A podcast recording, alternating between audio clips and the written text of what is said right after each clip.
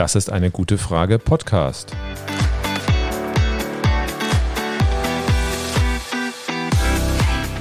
Der Podcast zur Klimakrise. Und zur Energierevolution. Von Cornelia. Und Volker Quaschning.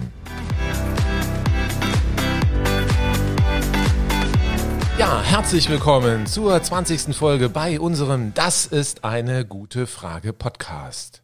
Wow, wir feiern eine runde Zahl und inzwischen nähert sich die Zahl der Podcast-Aufrufe der magischen Marke von 400.000. Danke für euer Vertrauen, für das häufige Einschalten. Und wegen der vielen Anfragen, die auch gerne zu unserem Podcast etwas nachlesen würden, haben wir auch begonnen, an einem Buch zum Podcast zu arbeiten. Inzwischen sind wir mit dem Hansa Verlag einig geworden und in einem guten halben Jahr wird das Buch zum Podcast dort erscheinen.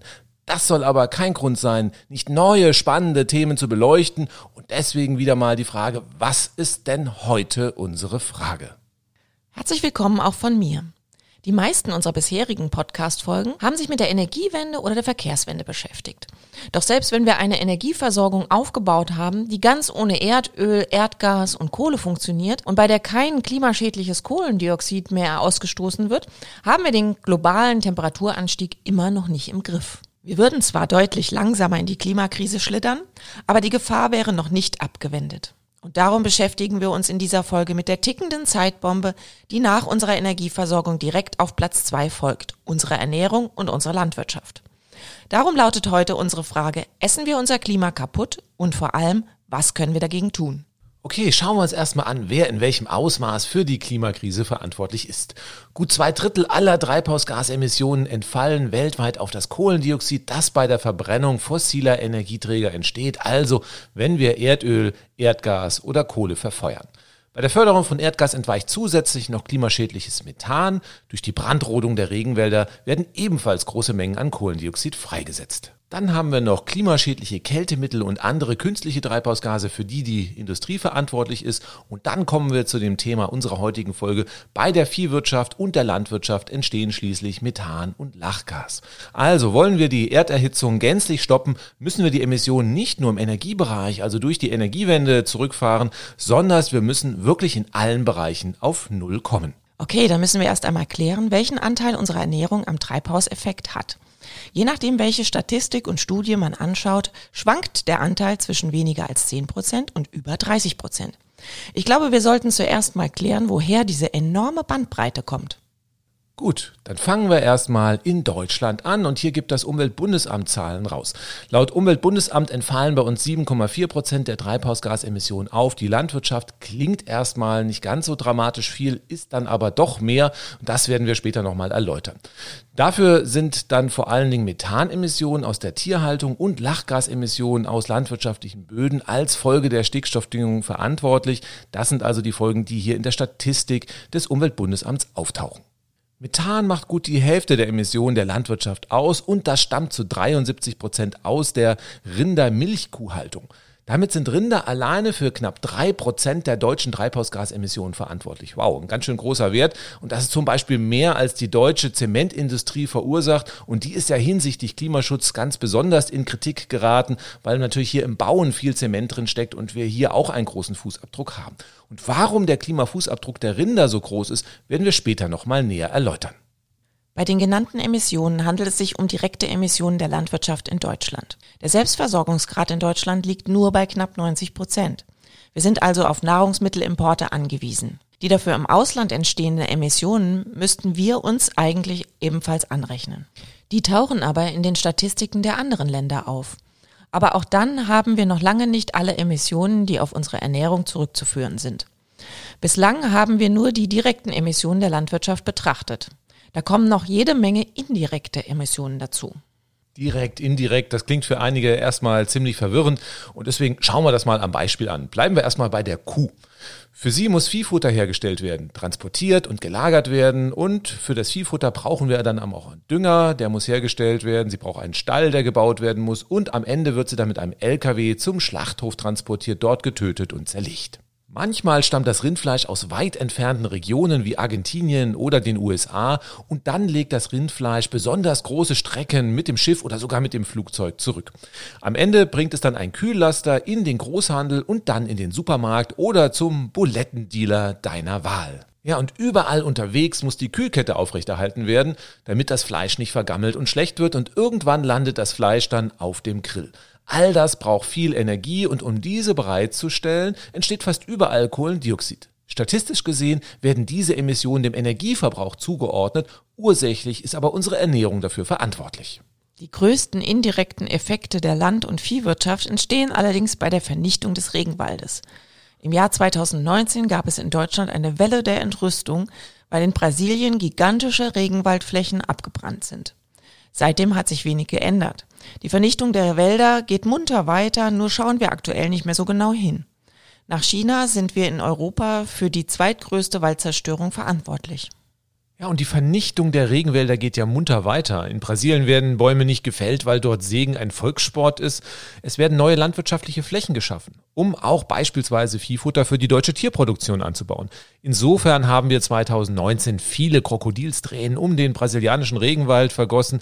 Aber wenn wir die Waldzerstörung wirklich stoppen wollen, geht das nicht mit Appellen an die brasilianische Regierung. Ja, Bolsonaro, da brauchen wir uns nicht drüber unterhalten. Das ist ein Problem für sich und natürlich auch für den Regenwald. Aber de facto sind wir auch mit dran schuld. Das heißt, wir brauchen eine breite Veränderung unserer Ernährungsgewohnheiten, wenn wir den Regenwald wirklich retten wollen. Laut WWF ist die EU jährlich für die Emissionen von über 100 Millionen Tonnen Kohlendioxid verantwortlich, die bei der Waldzerstörung für ihre Importe entstehen. Das entspricht dem gesamten Kohlendioxidemissionen unserer Nachbarländer Österreich und Dänemark zusammen diese vielen indirekten Effekte hat eigentlich niemand wirklich auf den Schirm und deswegen fassen wir einfach mal die ersten Fakten hier nochmal zusammen. Die direkten Treibhausgasemissionen der Land- und Viehwirtschaft in Deutschland, die haben einen Anteil von sieben Prozent an unseren Gesamtemissionen. Doch durch die Lebensmittelimporte steigen diese Emissionen weiter an. Und nun kommen diese ganzen indirekten Emissionen hinzu durch die Produktion, Verarbeitung, den Transport, den Handel mit Lebensmitteln sowie die Waldzerstörung für die Schaffung neuer landwirtschaftlicher Flächen diese indirekten Emissionen sind nicht exakt zu ermitteln und deswegen kommt es einfach zu diesen Schwankungen, die wir hier in der Statistik vorhin erwähnt haben. Verschiedene Studien weichen darum stark voneinander ab. Darum findet man diese Werte auch äh, in unterschiedlicher Art und Weise im Internet und wenn wir bei der Nahrungsmittelproduktion alle Emissionen berücksichtigen, dann dürfte der Anteil so in der Größenordnung von 20 bis 30 Prozent am Treibhauseffekt durchaus realistisch sein. Das ist etwa doppelt so viel, wie der Pkw-Verkehr in Deutschland verursacht und natürlich erheblich erheblich mehr als die direkten Emissionen vom Umweltbundesamt, die wir vorhin erwähnt haben. Wow, das ist viel und feuert die Erderhitzung weiter an. Es reicht also beim Klimaschutz nicht, sich nur auf die Energiewende zu konzentrieren, sondern wir müssen auch die Ernährung und die Landwirtschaft im Fokus haben. Dieser Bereich kommt in der öffentlichen Diskussion oft viel zu kurz. Veränderungen bei unserer Ernährung sind eine heiße Kartoffel, die keiner so wirklich gerne anfassen mag. Die Grünen hatten 2013 das Thema etwas verunglückt mit dem Veggie Day in den Wahlkampf gebracht und wurden daraufhin ziemlich abgestraft. Selbst Klimaschutzorganisationen klammern das Thema gerne aus. Die Sorge ist groß, damit an Zustimmung zu verlieren. Auch du, Volker, sprichst das Thema bei deinen Vorträgen immer nur am Rande an erwischt. Ja, es haben schon einige moniert, ich solle viel mehr auf die Ernährung eingehen, aber ich kann in meinen Vorträgen halt einfach auch nicht alle Themen gleichzeitig anfassen. Ich komme von meinem beruflichen Werdegang aus der Energietechnik und insofern ist es natürlich, dass ich die Energiewende oder besser die Energierevolution erstmal als mein Steckenpferd betrachte.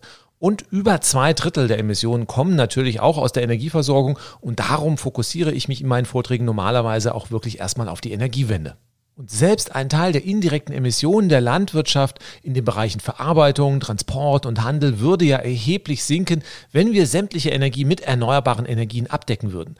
Aber natürlich dürfen wir die Ernährung nicht dauerhaft ausblenden. Sie gehört zum Gesamtpaket Klimaschutz ganz klar dazu. Und bei meinen Vorträgen lege ich zumindest mit einer Folie immer den Fokus auf das Thema Fleischkonsum und versuche damit zum Nachdenken anzuregen. Wir haben ja auch noch unseren Podcast, um die wirklich guten Fragen zu besprechen und werden jetzt auch mal heute einige richtig heiße Eisen anfassen. Fangen wir erst einmal mit den lauwarmen Eisen an. Bis sämtliche Energie aus erneuerbaren Energiequellen stammt, werden selbst im besten Fall noch 10 bis 15 Jahre vergehen. Bis dahin gibt es durchaus auch andere Möglichkeiten, bei der Verarbeitung, dem Transport und Handel einiges an Treibhausgasen einzusparen. Das Zauberwort heißt regionale Landwirtschaft.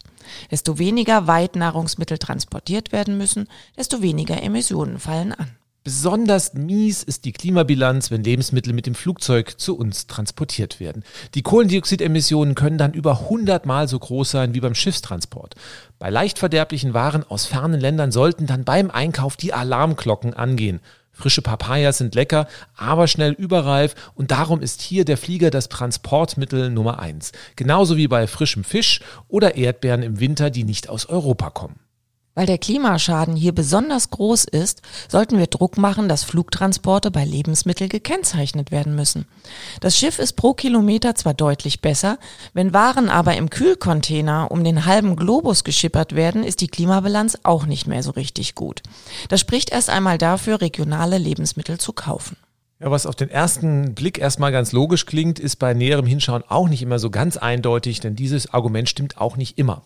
Wenn regionale Lebensmittel sehr lange in Kühlhäusern lagern, braucht es auch sehr, sehr viel Energie und dabei entstehen ebenfalls große Mengen an Treibhausgasen. Der Apfel aus Deutschland, der ein gutes halbes Jahr im Kühlhaus verbracht hat, ist nicht mehr unbedingt im Vorteil gegenüber dem frischen Apfel, der viele tausend Kilometer per Schiff zurückgelegt hat. Wer also nach dem Grundsatz möglichst regional und jetzt kommt das große und möglichst saisonal einkauft, wird in puncto Treibhausgasemissionen besonders gut abschneiden. Wobei das zugegebenermaßen nicht immer ganz einfach ist. Im Winter wächst Obst in Deutschland bestenfalls im Gewächshaus und auch das braucht viel Energie.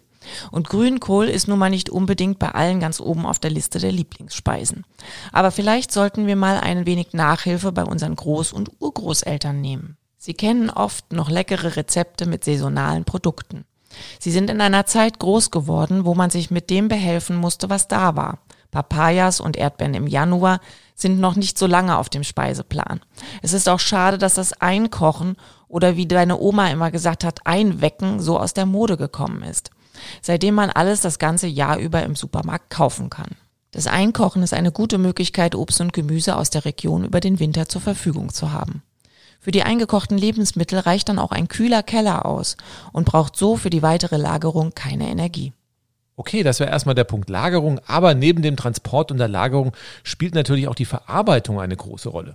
Bei einem Kilo Rindersteak entstehen 70 mal mehr Treibhausgasemissionen als bei einem Kilo Kartoffeln. Werden die Kartoffeln zu Tiefkühlpommes weiterverarbeitet, verschlechtert sich ihre Klimabilanz aber erheblich und zwar um den Faktor 30. So richtig groß ist dann der Abstand zum Rindersteak nicht mehr. Je stärker ein Lebensmittel verarbeitet ist, desto schlechter ist am Ende dann auch die Klimabilanz. Je stärker ein Lebensmittel verarbeitet ist, desto ungesünder ist es auch in den meisten Fällen. Insofern gibt es sogar zwei Gründe, um auf stark verarbeitete Lebensmittel zu verzichten. Wir helfen damit nicht nur dem Klimaschutz, sondern tun auch unserer Gesundheit was Gutes. Einige Menschen haben aber inzwischen das Kochen regelrecht verlernt.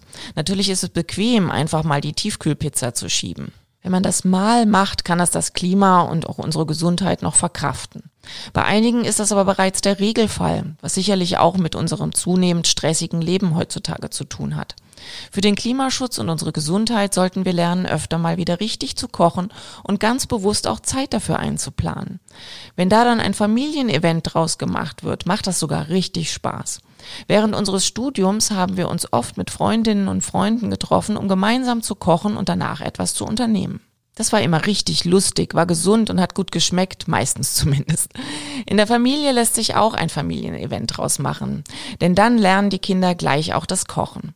Bei uns ist Kochen auch oftmals richtig lustig. Entweder haben wir laut Musik an und rocken dabei durch die Küche oder wir haben dabei intensive und spannende Gespräche mit den Kindern. Ja, und für alle chronischen Kochmuffel gibt es auch noch Hoffnung. Vielleicht finden sich ja ein paar Freundinnen und Freunde, die gut und gesund kochen können und das auch noch gerne machen. Im Zeitalter der Klimakrise könnte das eine Eigenschaft sein, die einen bald sehr beliebt macht. Wenn wir schnell mit der Energiewende voranschreiten, können wir uns ein paar der Ernährungssünden auch weiter leisten, wenn die Energie dafür klimaneutral erzeugt wird. Dann fallen zumindest mal die indirekten Emissionen beim Transport, der Verarbeitung und dem Handel nicht mehr so wirklich ins Gewicht. Also, wer wirklich weiter Tiefkühlprodukte, Tiefkühlpommes, Pizza oder andere saisonfremde frische Lebensmittel benutzen möchte, der sollte unbedingt Druck machen, dass die Energie- und Verkehrswende im Expresstempo vorankommen. Einen Punkt haben wir aber noch nicht besprochen, den Weg zum Supermarkt. Auch hier gibt es entscheidende Unterschiede. Legt man den zu Fuß oder mit dem Fahrrad zurück, fällt die Klimabilanz nicht wirklich ins Gewicht. Auch das Elektroauto, das mit grünem Strom geladen wurde, schneidet dann gut ab. Wer aber für eine Handvoll Lebensmittel mit einem alten Diesel anrückt, kann selbst die Klimabilanz der besten regionalen und saisonalen Bioprodukte völlig ruinieren. Die Umweltbilanz von Elektroautos haben wir übrigens in der Podcast-Folge Nummer 8 ausführlich besprochen. Okay, lauwarme Eisen sind langweilig. Wir kommen doch mal zu den richtig heißen Eisen. Denn die direkten Emissionen aus der Landwirtschaft und die indirekten Emissionen aus der Waldzerstörung haben wir bislang außen vor gelassen. Zu den direkten Emissionen der Landwirtschaft zählen, wie wir bereits erwähnt haben, Methan und Lachgas. Dann nehmen wir uns von den heißen Eisen auch erstmal das Kleine vor. Schauen wir uns einmal die Lachgasemissionen näher an. Okay, am Anfang erstmal ein paar Fakten zum Lachgas. Lachgas hat die chemische Formel N2O, es besteht also aus Stickstoff und Sauerstoff. Ein Kilogramm Lachgas verursacht etwa 300 mal größere Klimaschäden als ein Kilogramm Kohlendioxid. Und durch den Einfluss des Menschen ist die Konzentration von Lachgas in der Atmosphäre seit Beginn der Industrialisierung um über 20 Prozent angestiegen. In der Rangliste der klimaschädlichen Treibhausgase steht Lachgas auf Platz 3. Rund 6 Prozent des weltweiten Treibhauseffekts gehen auf das Konto von Lachgas. Richtig witzig ist das nicht. Und weil du gerade so viel Zahlen genannt hast, habe ich auch noch eine. Rund 80 Prozent der Lachgasemissionen in Deutschland stammen laut Umweltbundesamt von der Landwirtschaft. Hauptquelle ist die mineralische und organische Stickstoffdüngung. Durch natürliche Prozesse im Boden wird ein Teil der Düngemittel in Lachgas umgewandelt und an die Atmosphäre abgegeben. Je intensiver gedüngt wird, desto größer sind die Lachgasemissionen. Die Politik versucht mit der Düngeverordnung die Menge an Stickstoff zu begrenzen. Zwischen 1990 und 2018 nahmen die Lachgasemissionen aus landwirtschaftlichen Böden um gut 14 Prozent ab. Aber für den Klimaschutz reicht das hinten und vorne immer noch nicht aus. Einen wirklich großen Hebel hätte man allerdings durch die großflächige Umstellung auf ökologische Landwirtschaft. Im Vergleich zur konventionellen Landwirtschaft entstehen dabei 40 Prozent weniger Lachgasemissionen pro Hektar. Fairerweise muss man dazu sagen, dass auch die Erträge der ökologischen Landwirtschaft pro Hektar etwas niedriger sind. Trotzdem bleibt unterm Strich eine Reduktion der Lachgasemissionen und es gibt neben dem Klimaschutz noch andere Gründe, die für eine deutliche Ausweitung des Ökolandbaus sprechen. In der Corona-Zeit haben wir einige Spaziergänge einfach nur über die Felder gemacht. Und wenn man sich einen konventionell bewirtschafteten Acker anschaut, ist er klinisch tot. Die Nutzpflanzen stehen in Reih und Glied in fest genormten Abständen. Außer den Nutzpflanzen gibt es auf den Äckern so gut wie kein anderes Leben. Pestizide sorgen dafür, dass kein anderes Kraut wächst. Und man sieht auch kaum mehr Insekten und mangels Nahrung auch kaum mehr Vögel. Wir befinden uns mitten im größten Artensterben seit dem Aussterben der Dinosaurier. Und wer es sehen will, braucht nur auf unsere Äcker gehen um uns herum stirbt ein Teil des Planetens und wir kriegen es gar nicht wirklich mit. Wir achten nicht darauf, wir schauen nicht darauf, aber es passiert. Eine Vergleichsmessung der Insektendichte kam in Krefeld zu dem Ergebnis, dass zwischen 1989 und 2013 die Fluginsektenbiomasse um knapp 80 Prozent abgenommen hat über das Ausmaß des Artensterbens in Deutschland und weltweit gibt es nur grobe Schätzungen. Aber man geht davon aus, dass weltweit 2,5 Prozent der Insektenbiomasse pro Jahr abnimmt. Das wären in nur 20 Jahren 50 Prozent. Die Hälfte der Insekten einfach weg verschwunden für immer und das nur in 20 Jahren. Um das mal in Jugendsprache auszudrücken, das ist mega krass. Wer etwas älter ist und Auto fährt, kennt diese dramatische Entwicklung anhand eigener Erfahrungen achtet doch mal auf eure Windschutzscheibe. Früher musste man auf Urlaubsfahrten die Windschutzscheibe regelmäßig reinigen, weil sich so viele Insektenreste angesammelt haben, dass man irgendwann kaum mehr etwas sehen konnte. Heute bleibt die Scheibe bis auf wenige kleine Flecken fast klinisch rein. Schaut einfach mal hin, beziehungsweise schaut hin, was nicht mehr passiert und das in wenigen Jahren, das ist wirklich eine dramatische Entwicklung. Ich würde nicht sagen, das ist mega krass. Das ist der mega Horror. Mit den Insekten verschwinden dann auch viele andere Arten. Von den Insekten ernähren sich viele Vögel. Folgerichtig sind auch diese vom Massenaussterben betroffen. Zwischen 1980 und 2016 hat die Zahl der Vögel in der Europäischen Union um 56 Prozent abgenommen. Und so setzt sich das in der gesamten Nahrungskette fort. Auch hier wieder 56 Prozent der Vögel einfach weg verschwunden, nicht mehr da. Wenn man sich das bildlich vorstellt, wäre das ein Drehbuch für den perfekten Horrorfilm. Nur das ist keine Fiktion. Wir leben mittendrin und wenn wir diese Entwicklung nicht stoppen, steuern wir auf einen über große Flächen Insekten und vogellosen Planeten zu. Aber dabei wird es nicht bleiben, dass wir einfach beim Spaziergang weniger Insekten und Vögel sehen. Früher oder später wird sich das auch auf uns Menschen auswirken, denn wir befinden uns ganz am Ende der Nahrungskette. Die Insekten sind für die Bestäubung vieler Pflanzen verantwortlich. Geht das Insektensterben ungebremst weiter, kommt es früher oder später zu einem dramatischen Ernterückgang bei den zahlreichen Obst- und Gemüsesorten wie Kirschen, Äpfel, Pflaumen oder Gurken. Vielleicht erleben wir noch ein Zeitalter, wo unsere Kinder ihre Ferien damit verbringen, mit Wattestäbchen Pflanzen zu bestäuben, damit uns viele Obst- und Gemüsesorten nicht ausgehen. Diese würden dann aber zu Luxusartikel werden, die sich nur noch reiche Menschen leisten können. Wir müssen diese Entwicklung dringend stoppen. Für das Insektensterben gibt es verschiedene Ursachen. Zu den Hauptursachen zählt aber der Einsatz von Pestiziden und Insektiziden in der intensiven Landwirtschaft. Diese killen nicht nur das Leben auf den intensiv bewirtschafteten Flächen, sondern die Gifte werden mit dem Wind und dem Regen auch weit über das Land verteilt. Wir brauchen einen radikalen Kurswechsel bei der Nahrungsmittelproduktion. Wir brauchen eine Landwirtschaft mit viel weniger Kunstdünger, um den Lachgasausstoß zu reduzieren. Und wir brauchen viel weniger Pflanzenschutzmittel, damit Insekten und am Ende auch wir selbst überleben können.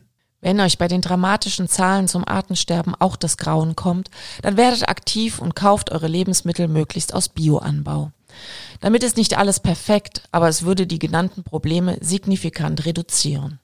Also Bionahrungsmittel sind nicht irgendwelche spinnernden Ideen von grünen Menschen, die den Leuten Geld aus der Tasche ziehen wollen. Es geht hier wirklich um unsere Existenz und unser Überleben. Es gibt aber auch Menschen, die sagen, wir könnten gar nicht alle hier auf der Erde nur uns von Bioanbau ernähren, da die Erträge pro Hektar sinken würden und wir durch den Ernterückgang nicht mehr alle Menschen satt bekommen. Und das ist die Überleitung zu dem richtig heißen Eisen dieser Folge, den Konsum tierischer Nahrungsmittel. Der angeblich nicht zu deckende größere Flächenverbrauch der Biolandwirtschaft ist wieder mal eines der Argumente, das sämtliche Veränderungen verhindern soll. Noch einmal. Wir stehen mit dem Rücken zur Wand. Wenn wir nicht schnell und radikal Veränderungen einleiten, wird uns das Artensterben vor Probleme stellen, die wir uns lieber nicht ausmalen wollen. Die Viehwirtschaft stellt nur 18 Prozent der Kalorienversorgung der Weltbevölkerung bereit. Dafür werden aber 70 Prozent der landwirtschaftlichen Flächen für den Anbau von Viehfutter oder für die Viehzucht benutzt. 70 Prozent. Wenn wir den Konsum tierischer Nahrungsmittel deutlich reduzieren würden, gäbe es genug Flächen, damit sich alle biologisch ernähren könnten. Es blieben sogar noch Flächen übrig, die wir in Naturschutzgebiete umwandeln oder wieder aufforsten könnten, womit sich weitere Treibhausgase einsparen ließen. Wir müssten es nur wollen. 60 Prozent des in Deutschland genutzten Getreides wird als Tierfutter eingesetzt. Wir können es einfach selbst essen und hätten jede Menge freie Flächen. Der Konsum tierischer Nahrungsmittel ist dabei weltweit noch extrem ungleich verteilt. In Deutschland liegt der Fleischverbrauch pro Kopf bei sagenhaften 80 Kilogramm. Und es gibt ja Menschen, die gar kein Fleisch essen. Das heißt also, für einen Veganer kommt ein anderer dazu, der dann 160 Kilogramm, unglaubliche Mengen pro Jahr verspeist. In Indien beträgt der gleiche Wert 5 Kilogramm pro Jahr. 83 Millionen Menschen in Deutschland konsumieren etwa genauso viel Fleisch wie 1,4 Milliarden Menschen in Indien. Die Probleme des Konsums tierischer Nahrungsmittel werden wie so viele andere Probleme auf diesem Planeten überwiegend von den reichen Ländern der Erde, also von uns, verursacht. Und andere Länder versuchen unserem Vorbild zu folgen. In China ist der Fleischkonsum von knapp vier Kilogramm im Jahr 1960 auf rund 60 Kilogramm heute angestiegen. Wollten alle Menschen auf der Erde so viel Fleisch essen wie wir in Deutschland, dürften die Flächen des Planeten dafür kaum ausreichen. Und weil wir so viel Fleisch essen und immer mehr andere Länder sich unserem Fleischkonsum annähern, nimmt der Druck auf die Regenwälder immer mehr zu. Nur mit einer deutlichen Reduktion unseres Konsums tierischer Nahrungsmittel können wir die Regenwälder auf Dauer erhalten. Die Regenwälder mit ihrem Artenreichtum sind für die gesamte Menschheit von essentieller Bedeutung. Und mit dem Verschwinden der Regenwälder nimmt auch das Risiko für weitere Pandemien spürbar zu. Weil wir die Lebensräume von Wildtieren immer mehr vernichten, kommt es zu immer mehr Kontakten von Wildtieren und Menschen, wodurch die Wahrscheinlichkeit von Zoonosen, also dem Überspringen von Viren von Tier zum Mensch steigt. Ich denke, wir müssen an dieser Stelle mal zu drastischen Bildern greifen. Wer sich ein Rindersteak auf den Teller legt, wirft damit auch gleich einen Brandsatz ins Unterholz des Tropenwaldes. Wir dürfen hier nicht anklagen. Auch ich habe lange Zeit tierische Lebensmittel gegessen. Viele Menschen sind sich der Probleme, die der Konsum tierischer Nahrungsmittel verursacht, gar nicht bewusst. Viele denken nur an gequälte Tiere und das Tierwohl. Ein durchaus lösbares Problem. Kaum jemand bringt aber die Vernichtung der Regenwälder, Pandemien und das dramatische Artensterben und den Treibhauseffekt mit tierischen Nahrungsmitteln in Verbindung. Mit der Waldzerstörung und dessen Ursachen haben wir einen der wichtigsten Einflüsse auf den Treibhauseffekt erläutert. Der Konsum tierischer Nahrungsmittel verstärkt aber auch an anderer Stelle den Treibhauseffekt, die Emissionen größerer Mengen an Methan. Okay, dann auch erstmal ein bisschen Statistik zu Methan. Methan ist nach Kohlendioxid das zweitschädlichste Treibhausgas. 62 Prozent der Methanemissionen in Deutschland stammen von der Landwirtschaft und 37 Prozent der Methanemissionen weltweit werden alleine durch die Viehhaltung verursacht. Andere Methanquellen sind beispielsweise die Erdgasförderung oder Mülldeponien. Ein Kilogramm Methan trägt 28 mal so viel zur Erderhitzung bei wie ein Kilogramm Kohlendioxid. Ein Sechstel des vom Menschen verursachten Treibhauseffekts wird von Methan verursacht. Und das Methan wird zu großen Teilen von Wiederkäuern ausgestoßen. Beim Verdauungsprozess der Kuh entsteht unweigerlich Methan. Eine Kuh rülpst 100 Kilogramm Methan pro Jahr in die Atmosphäre. Methan ist vergleichbar mit Erdgas, also ein Feuerzeug für die Kuh und wir hätten einen Drachen. Eine Kuh verursacht damit den gleichen Klimaschaden wie 18.000 Kilometer Dieselautofahren. Darum sind Rindfleisch und Milchprodukte mit Abstand das klimaschädlichste. Schaf und Ziege sind ebenfalls Wiederkäuer und damit ähnlich problematisch für das Klima. Wer nicht auf Fleisch verzichten kann, sollte zumindest auf andere Sorten umsteigen. Weil Schweine und Hühner ein anderes Verdauungssystem haben, rülpsen sie kein Methan aus. Die Probleme des Flächenbedarfs für den Futtermittelanbau bleiben hier aber bestehen.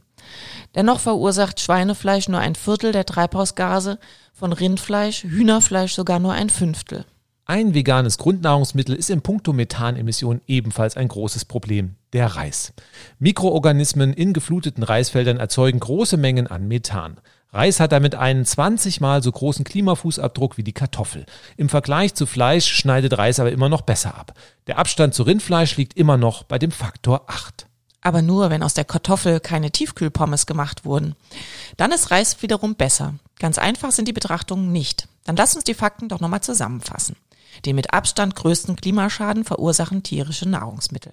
Ihre Produktion beansprucht 70 Prozent aller landwirtschaftlichen Flächen. Damit sind sie Hauptursache für die Regenwaldabholzung. Aus der Rinderzucht stammen direkt große Mengen an Methan, die massiv zum Treibhauseffekt beitragen. Wollen wir den Treibhauseffekt stoppen, geht das nur mit einer deutlichen Reduktion tierischer Nahrungsmittel. Um das nochmal ganz deutlich zu machen, wir können komplett auf das Autofahren verzichten und all unsere Energie mit erneuerbaren Energien erzeugen und wir würden trotzdem den Treibhauseffekt nicht völlig in den Griff bekommen. Schaffen wir beim Konsum tierischer Nahrungsmittel keine radikale Kehrtwende, können wir die Erderhitzung nur verlangsamen, aber nicht stoppen. Gleichzeitig sorgt der Flächenhunger der Viehwirtschaft dafür, dass wir keine Chance haben, das dramatische Artensterben durch den großflächigen Umstieg auf biologische Landwirtschaft zu stoppen. Wir essen uns dann im wahrsten Sinne des Wortes zu Tode. Da sprichst du einen wichtigen weiteren Punkt an. Der Fleischkonsum ist zudem alles andere als gesund. Er kann Krebs auslösen, Diabetes verursachen und Rheuma verstärken. Es gibt also auch hier gute Gründe, den Fleischkonsum deutlich zu reduzieren. Wollen wir den Treibhauseffekt im Griff behalten, müssen wir in Deutschland unseren Konsum tierischer Nahrungsmittel unter ein Fünftel drücken. Noch besser wäre es, wenn sich die meisten Menschen bei uns überwiegend vegetarisch oder noch besser vegan ernähren. Viele machen um das Thema einen großen Bogen und können sich Veränderungen nicht wirklich vorstellen. Dabei können wir aus eigener Erfahrung sagen, dass Veränderungen der Ernährungsgewohnheiten am Ende ganz leicht sind, wenn man erstmal die Entscheidung dafür getroffen hat kann die Bedenken durchaus nachvollziehen. Auch ich konnte mir lange Zeit nicht vorstellen, dass ich auf eine Butter und auf Eier beim Backen verzichten kann. Außerdem habe ich mit Käse überbackenes geliebt. Lasagne, Pizza, Aufläufe. Das Unterbewusstsein liefert einem dann natürlich auch tausend Gründe und Ausreden, warum man doch schon genug für den Klimaschutz macht. Ich wollte lange Zeit die Missstände in der Milchindustrie nicht wahrhaben und dachte, wir machen das schon irgendwie richtig, wenn wir überwiegend Bioprodukte kaufen. Seit über 30 Jahren haben wir uns sehr fleischarm ernährt, Volker sogar komplett vegetarisch. Aber den Schritt zur veganen Ernährung, den haben wir erst vor gut zwei Jahren geschafft, als unsere Tochter im Zuge der Fridays for Future Bewegung das Familienexperiment ins Leben gerufen hat. Aber jetzt sind wir richtig glücklich damit. Seit vielen Jahren weiß ich, dass Butter, Käse und Joghurt problematische Lebensmittel sind. Doch auch bei mir braucht es den Anstoß der Fridays for Future Bewegung und von unserer Tochter, um hier etwas zu ändern. Wenn man dann bewusst in den Supermarkt geht, stellt man fest, wie extrem unsere Ernährung auf tierische Nahrungsmittel abgestellt ist. Vielen Produkten ist Ei oder Milchpulver zugesetzt und über meterlange Kühlregale sind Milchprodukte aller Art verteilt. Meistens ist der Zusatz von Ei oder Milchpulver völlig unsinnig. Vergleichbare vegane Lebensmittel schmecken oft mindestens genauso gut. Die ersten Tage ist die Umstellung schon eine Herausforderung. Am Anfang muss man die Zutatenlisten aller Nahrungsmittel studieren und sein Sortiment umstellen. Vor allem im Bioladen gibt es aber tolle Alternativen. Außerdem führt einen das vegane Leben auch automatisch dazu, mehr selbst und frisch zu kochen, was ja auch genau das ist, was dem Klima und der eigenen Gesundheit hilft. Es ist auch sinnvoll, Menschen aus dem Umfeld, die schon vegan leben, nach den besten Produkten, nach den bewährten Rezepten und nach Tipps und Tricks zu fragen. Und viele glauben, sie müssten nun auf ihre Lieblingsgerichte verzichten. Das stimmt aber nicht. Für fast alles gibt es inzwischen vegane Alternativen. Du, Volker, hast ja schon seit 30 Jahren kein Fleisch mehr gegessen, aber viele Männer meinen, sie könnten ohne Fleisch und Wurst nicht überleben. Ja, das ist wirklich ein Wunder, dass ich das überlebt habe. Für Wurst, Hackfleisch und Bratlinge gibt es die verschiedensten veganen Ersatzprodukte. Ausgangsstoffe sind Sojabohnen, Weizeneiweiß oder Erbsenproteine. Manche Fleischersatzprodukte kommen so nah an das Original heran, dass sie nur noch schwer davon zu unterscheiden sind. Produkte, bei denen man die Unterschiede nicht mehr wirklich schmecken kann, sind aber noch nicht so lange auf dem Markt. Als wir vor 30 Jahren überwiegend auf vegetarische Ernährung umgestellt haben, gab es nur einige Tofu und getrocknete Sojaprodukte. Und nicht alle Produkte waren ein geschmackliches Highlight. Die Vorurteile, dass Fleischersatzprodukte nicht schmecken, halten sich bis heute. Viele Produkte schmecken halt anders, aber trotzdem gut und es kommt auch sehr darauf an, wie man sie dann verarbeitet. Früher als Fleischesserin haben mir auch nicht alle Fleisch- und Wurstgerichte geschmeckt. Ich habe eine Tofu-Wurst aber immer als Tofu-Wurst gegessen und nicht im Vergleich zu einer Bratwurst. Es ist nun mal ein anderes Produkt. Wo ist der Sinn, das Produkt so zu verändern, dass die Konsistenz und der Geschmack total der Bratwurst gleicht? Es schmeckt auch nicht jede Tierbratwurst gleich. Ich schaue bei der Tofu-Wurst, schmeckt sie mir oder schmeckt sie mir nicht? Mag ich sie eher weich oder mag ich sie mit Biss? Dazu muss ich keinen Vergleich zu einer Tierbratwurst ziehen. Vielen fällt aber dieser Schritt nicht ganz leicht. Für diese Menschen gibt es heute Ersatzprodukte, die praktisch nicht mehr von tierischer Wurst oder Fleisch zu unterscheiden sind. Das Unternehmen Beyond Meat wurde in dem Zusammenhang lange Zeit gehypt. Wir haben solche Produkte einmal probiert. Mir und meinen Töchtern schmecken sie mittlerweile viel zu viel nach Fleisch. Außerdem sind die exakten Fleischimitate zwar auf pflanzlicher Basis, haben aber einige Aromen und Stabilisatoren drin, die nicht dem Biosiegel entsprechen. Ja, und da wir wegen des Artensterbens möglichst auf Bioprodukte zurückgreifen, haben wir auch andere Favoriten. Diese fallen je nach Familienmitglied unterschiedlich aus. Aber egal, für was ihr euch entscheidet, Fleischersatzprodukte haben eine deutlich bessere Umwelt- und Klimabilanz als Fleisch. Ja, aber man muss auch sich klar machen, dass es sich dabei um verarbeitete Lebensmittel handelt, die für die Gesundheit keine wirklichen Vorteile gegenüber Fleisch haben. Meist sind sie auch sehr stark gesalzen. Gesündere Alternativen sind Linsen, Bohnen, Vollkorngerichte. Die sind auch super, um zum Beispiel mit Eisen und Protein versorgt zu werden. Man muss Fleischprodukte auch nicht immer eins zu eins ersetzen.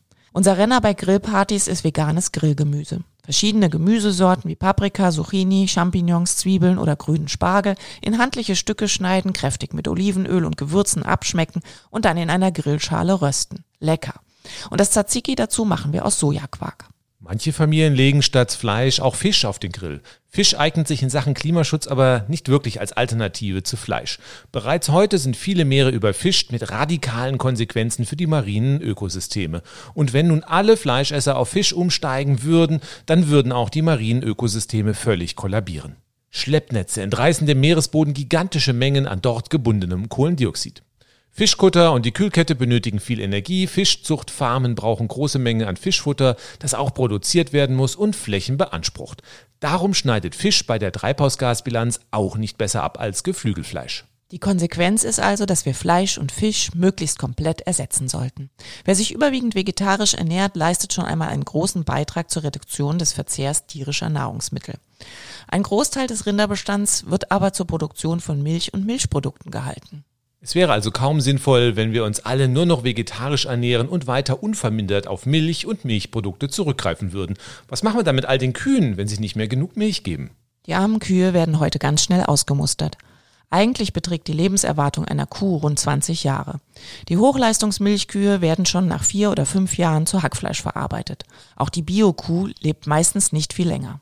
Bislang hatten ja Vegetarierinnen und Vegetarier zum Glück andere Menschen, die die Kühe dann an ihrer Stelle aufgegessen haben. Nein, wirklich konsequent ist es, nicht nur den Fleischkonsum, sondern auch den Konsum aller anderer tierischer Nahrungsmittel drastisch zu reduzieren. Ja, das sollten wir allein schon wegen dem Tierschutz tun. Aber dafür könnte man nochmal eine ganze Podcast-Folge machen. Dann gehen wir die wichtigsten Produkte einmal durch. Bei der Milch ist Ersatz inzwischen besonders einfach. Es gibt mittlerweile in allen Supermärkten zahlreiche Milchersatzprodukte auf Basis von Soja, Hafer, Dinkel, Reis, Kokos oder Mandeln. Jo, und das ist ganz anders als bei der langweiligen Milch. Da gibt es ja nur einen einzigen Einheitsgeschmack. Naja, vielleicht auch drei Geschmäcker, wenn man die Halbfettmilch noch als Alternative zählt und die Haarmilch, die ja überhaupt nicht schmeckt. Bei den Milchersatzprodukten gibt es die verschiedensten Sorten, die je nach Firma auch noch unterschiedlich schmecken. Wer wirklich möchte, sollte darunter mit Sicherheit eine Alternative finden. Wir haben zu Hause zwei Sorten im Einsatz. Eine Dinkel-Mandelmilch, die für den Kaffee besonders gut schäumt und schon so ein bisschen süßlich schmeckt, und eine Hafermilch für den allgemeinen Verbrauch, auch zum Beispiel zum Kochen. Eine Ersatzmilch, die exakt nach Kuhmilch schmeckt, gibt es nicht. Das ist aber auch gar nicht nötig. Mir schmeckt die Hafermilch inzwischen so gut, dass mir Kuhmilch überhaupt nicht mehr schmeckt, obwohl ich Kuhmilch früher recht gerne getrunken habe. Jetzt muss es genau die eine Hafermilch sein. Alles andere ist nicht so mein Ding. Natürlich kann man auch aus der Ersatzmilch Kakao machen, Pudding kochen, Milchreis oder Grießbrei kochen oder sie für allerlei Kuchenrezepte einsetzen. Und die Entlastungen für das Klima sind enorm. Ein Liter Hafermilch verursacht im Vergleich zur Kuhmilch 80 Prozent weniger Treibhausgasemissionen, eine 79 Prozent geringere Landnutzung und einen um 60 Prozent niedrigeren Energieverbrauch. Und Ersatzmilch entwickelt sich immer mehr zum Trendprodukt. Jeder zehnte Liter Milch stammt inzwischen aus Ersatzprodukten. Kurioserweise dürfen Ersatzmilchprodukte in Deutschland aber nicht als Milch bezeichnet werden.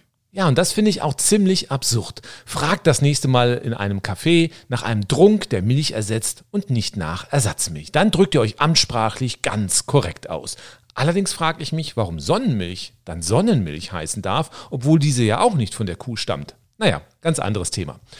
Ich finde auch vollkommen unverständlich, dass die meisten Milchersatzprodukte deutlich teurer sind als Kuhmilch. Die Kuh frisst dabei meist deutlich mehr Kraftfutter, was ja auch aus Hafer oder Soja besteht, als Rohstoffe in der Ersatzmilch enthalten sind. Ich sag immer, in der Kuhmilch ist mehr Hafer drin als in der Hafermilch. Und der ganze Aufwand der Rinderzucht kommt noch oben drauf. Es ist doch absurd, dass Kuhmilch fast immer deutlich billiger ist. Wir brauchen dringend einen Milchpreis, mit dem die Bäuerinnen und Bauern auch leben können und der den wahren Umwelt- und Klimaschaden widerspiegelt. Dann gäbe es einen klaren Preisvorteil für die Ersatzmilchprodukte, was deren Verbreitung beschleunigen würde. Hier wäre mal wieder die Politik gefragt, die bei der Ernährungswende bislang ziemlich untätig war. Und unser Steuerwesen erschwert den Durchbruch der Ersatzmilchprodukte zusätzlich. Während für Kuhmilch der ermäßigte Mehrwertsteuersatz von 7% gilt, muss für Ersatzmilchprodukte, die nicht Milch heißen dürfen, 19% bezahlt werden. Warum die Politik klimafreundliche Alternativen zur Kuhmilch mit Strafsteuern belegt, dürfte kaum jemand nachvollziehen können. Bald ist doch Bundestagswahl. Fragt mal die Politikerinnen und Politiker in eurem Wahlkreis, warum das so ist. Okay, dann schauen wir uns doch einfach mal die anderen Milchprodukte an. Für Joghurt und Quark gibt es inzwischen auch die verschiedensten Alternativen auf Basis von Soja, Hafer oder anderen pflanzlichen Rohstoffen. Es gibt auch die verschiedensten Varianten an Pflanzensahne, die hervorragend zum Kochen eingesetzt werden können. Nur bei der Schlagsahne haben wir ein wenig gesucht. Im Bioladen haben wir da bislang nur Alternativen in Einwegsprühdosen gefunden. Für uns zu viel Müll. Im normalen Supermarkt gibt es aber pflanzliche Schlagcreme, die sich sehr einfach mit dem Rührgerät aufschlagen lässt. Damit muss man bei der veganen Ernährung auch nicht auf die Schwarzwälder Kirschtorte verzichten, wenn diese zu den Lieblingsgerichten zählt. Ja, beim Kuchen hört bekanntermaßen bei mir der Spaß auf. Man nehme mir alles, nur nicht den Kuchen. Und auch der Käsekuchen klappt sehr gut mit Sojaquark. Im Internet finden sich zahlreiche auf vegane Zutaten optimierte Rezepte für Kuchen und Backwaren jeder Art. Okay, dann kommen wir mal zum letzten Milchprodukt, dem Käse. Auch hier gibt es einige leckere Ersatzprodukte. Im Bioladen findet man veganen Streukäse, der sehr gut für vegane Pizza und Lasagne geeignet ist. Auf Reisbasis haben wir auch Mozzarella-Ersatz gefunden, sodass man auch weiter Tomate mit Mozzarella und Basilikum essen kann. Selbst Blauschimmelkäse oder Camembert-Ersatz auf Basis von Cashewnüsse gibt es im Handel. Früher konntest du mich mit Margarine jagen und ich dachte, ich könnte nie auf Butter verzichten. Aber auch hier haben wir eine vegane Alternative gefunden, die sogar Butter in den Schatten stellt. Beim Ersatz von Eiern sollte man spezielle vegane Rezepte suchen. Das ist einfacher, als alte Rezepte anzupassen. Heute frage ich mich, warum wir gedacht haben, dass wir unbedingt Eier für Kuchen und Backwaren brauchen. Geschmacklich gibt es da keinen Unterschied. Wahrscheinlich haben wir Eier nur verwendet, weil man das immer schon so gemacht hat. Sogar für Rührei haben wir eine Alternative gefunden, die sehr, sehr gut schmeckt. Die Basis ist Seidentofu und indisches Schwarzsalz. Es gibt inzwischen also für fast alle tierischen Nahrungsmittel Produkte, die sie ersetzen können. Niemand braucht beim Umstieg auf vegane Ernährung auf irgendwas zu verzichten. Geschmacklich gibt es hier und da kleine Veränderungen. Nicht selten schmecken die Alternativen am Ende aber sogar besser. Geschmack ist oft auch nur eine Gewöhnungssache. Und wer auf vegane Ernährung umsteigt, kann natürlich auch eine Vielzahl neuer, spannender Rezepte ausprobieren. Bei uns war die Umstellung auf vegane Ernährung am Ende eine große Bereicherung, damit alles andere als ein Verzicht. Okay, am Ende sollten wir noch mal ganz kurz mit den Vorurteilen über Vitamin- und Nährstoffmangel bei veganer Ernährung aufräumen. Wobei die Argumente gerne von Menschen kommen, bei denen Gemüse nicht ganz oben auf dem Speisezettel steht. Auch für Menschen, die gerne Fleisch essen, gilt mindestens drei Portionen Gemüse pro Tag. Das sind immerhin 400 Gramm. Die gehören zu einer ausgewogenen Ernährung auf dem Speisezettel dazu. Und das schaffen definitiv nicht alle. Darum muss ich immer schmunzeln, wenn Gemüsemuffel über Nährstoffprobleme einer veganen Ernährung philosophieren. Die wenigsten Menschen ernähren sich heute wirklich ausgewogen. Du hast vorhin das Gemüse erwähnt, aber auch die Nüsse sind sehr, sehr wichtig, damit wir bestimmte Mineralstoffe zu uns nehmen und vor allen Dingen gesunde Fette. Auch mit Fleisch- und Milchprodukten kann es darum in vielen Fällen zu einem Nährstoffmangel kommen. Unabhängig, ob man sich vegan ernährt oder nicht, sollten alle überprüfen, ob der übliche Ernährungsstil zu einem Nährstoffmangel führen kann oder nicht. Wenn das der Fall ist, helfen sowieso nur eine Umstellung des täglichen Speiseplans oder gegebenenfalls Nahrungsergänzungsmittel. Sehr häufig wird ein möglicher Vitamin B12-Mangel als Argument gegen eine vegane Ernährung genannt. Vitamin B12 wird in der Natur durch einige Pflanzenwurzeln, aber vor allem durch Mikroorganismen produziert. Der Mensch, aber auch Zuchttiere wie Schweine sind auf eine Versorgung mit Vitamin B12 über ihr Futter angewiesen. Nicht nur mit Vitamin B12. Masttiere erhalten einen ganzen Cocktail an Nahrungsergänzungsmitteln. Über Schweinefleisch oder andere Fleischsorten gelangt dann das Vitamin B12 in den Menschen, zusammen mit all den anderen Zusätzen im Mastfutter wie beispielsweise Antibiotika. Die Ablehnung gegen einen Vitamin B12-Zusatz in der menschlichen Ernährung ist so gesehen wirklich reichlich absurd. Wir lassen beispielsweise ein Schwein eine Vitamin B12-Tablette fressen und essen dann das Tier auf, um stolz sagen zu können, durch unsere Ernährung brauchen wir keine Vitamin B12-Tabletten. Ganz ehrlich, ich esse lieber die Vitamin B12-Tablette selbst, als ein Tier, das für mich machen zu lassen. Den tierischen Nahrungsmitteln wird eine enorme Wichtigkeit zugeordnet, die völlig fehl am Platz ist. Es gibt sehr viele Gründe, die für einen Umstieg auf eine vegane Ernährung sprechen und keine echten dagegen. Tierische Nahrungsmittel sind für unser Leben und unsere Gesundheit definitiv nicht notwendig. Man kann bei einer rein veganen Ernährung problemlos 100 Jahre alt werden. Bei einem hohen Fleischkonsum wird das schon deutlich schwieriger. Und wenn wir weltweit den Fleischkonsum immer weiter nach oben treiben, dürfte die Lebenserwartung der kommenden Generationen signifikant sinken. Von der 100 können die meisten dann vermutlich nur noch träumen. In dieser Folge haben wir euch die Probleme unserer Ernährung für das Klima und das Überleben zahlreicher Arten erläutert. Wenn ihr von den Konsequenzen ebenso schockiert seid wie wir, dann bitten wir euch zu handeln. Bevorzugt biologisch angebaute Nahrung, wann immer es für euch möglich ist.